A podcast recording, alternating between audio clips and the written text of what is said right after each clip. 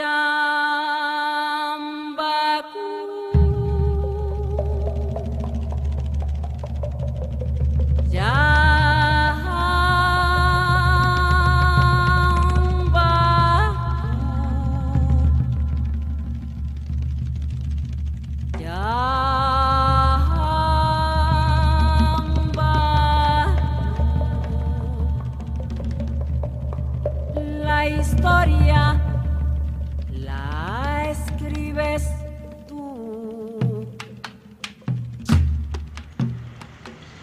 Buenas noches, soy Juan Francisco José Piñaranda Borja. Continuamos con la lectura de Chambacú, Corral de Negro de Manuel Zapata Olivella, lectura número 8. La cantina de Constantino estaba vacía, la mesa de billar cubierta con una sábana blanca, un cadáver sin doliente ni sirio, las sillas en los rincones adquirían vivencia de fantasma en vela, sentadas en la puerta las hijas de Ruizinda. Por la fuerza del hábito se habían embarnudado los labios de carmín. El excesivo polvo les enmascaraba el rostro. Sus muslos en desvergonzadas posturas a sabiendas de que ningún varón llegaría a sonsacarlas. Abandonarían voluntariamente a Chambacú si los hombres se ausentaban. La acción colectiva del barrio no había podido expulsarlas la madre la refugiada en su casa y Constantino sobornaba a la policía. ¿Qué harían sin hombres? Venderse era su único oficio conocido. Se les denominaba la mayor y la menor, aunque habían nacido en el mismo parto. Las Rubencindas ni siquiera tenían nombre. Su madre temía por la procacidad de sus insultos les dio el suyo. Muchos ponían en duda su maternidad. Se rumoraba que las adoptó con el solo interés de prostituirlas. En la época en que fue la concubina de Constantino, aparecían como las hijas de este, después del el estigma del parto común. Al mismo tiempo les creció la barriga. Ruizinda Carineo en toda la isla el padrastro las había embarazado. Después, por artes de Bonifacio, las dos mostraron escurridos los vientos. La madre tuvo la vergüenza de separarse del cantinero, pero las hijas prosiguieron con él de mancebas y de comercio en su burdel. Ahora los soldados les arrebataron los clientes.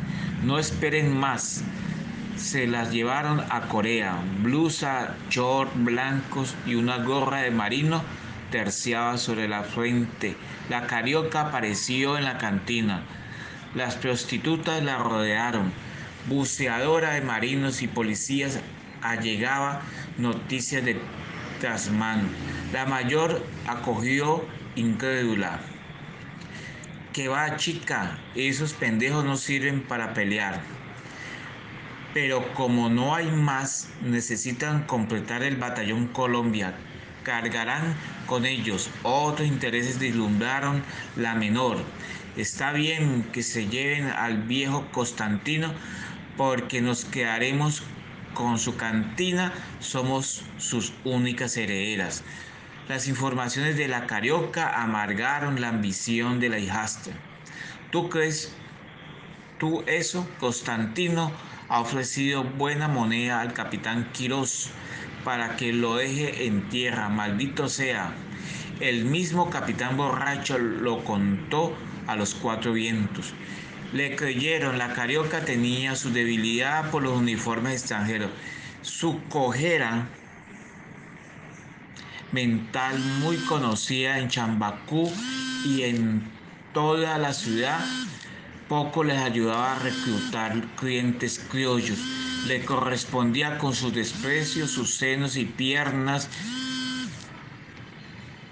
intocadas por la demencia, buena mercancía para incitar a los marinos sedientos que desembarcaban en Cartagena les engolosinaba con su inglés aprendido de los turistas y les dejaba buen sabor autóctono.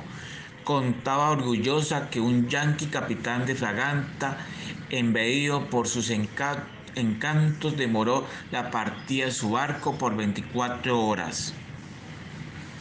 Esta noche soltarán a Constantino. No tardará en llegar. Si supieran que se ensució de miedo cuando le, cuando le pusieron el fusil en la espalda. disolucionada por la herencia la menor de las rubicindas, fincó su interés en otro hombre que también sabía gozarla. Es cierto que atraparon a José Raquel, la carioca hizo un gesto de desprecio. La pregunta le resultaba idiota.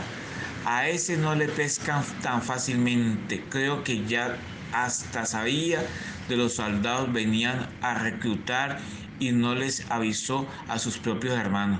La mayor reveló con rencor.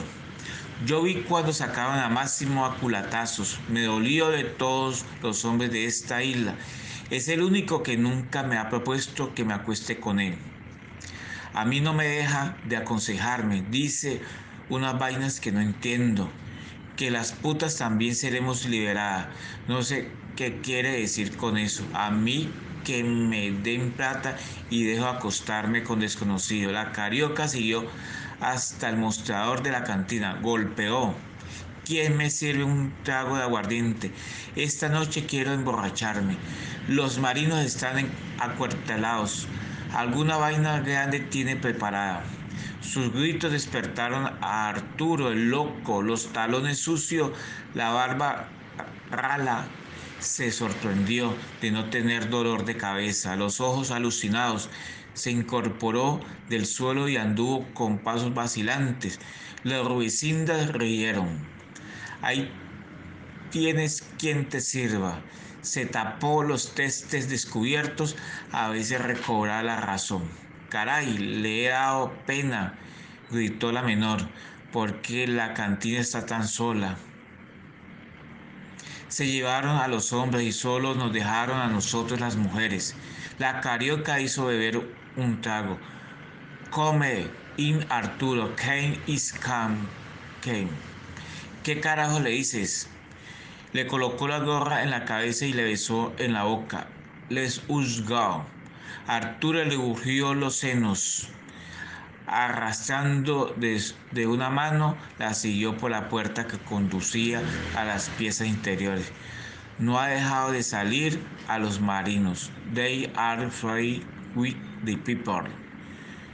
Muchas gracias por y buenas noches. La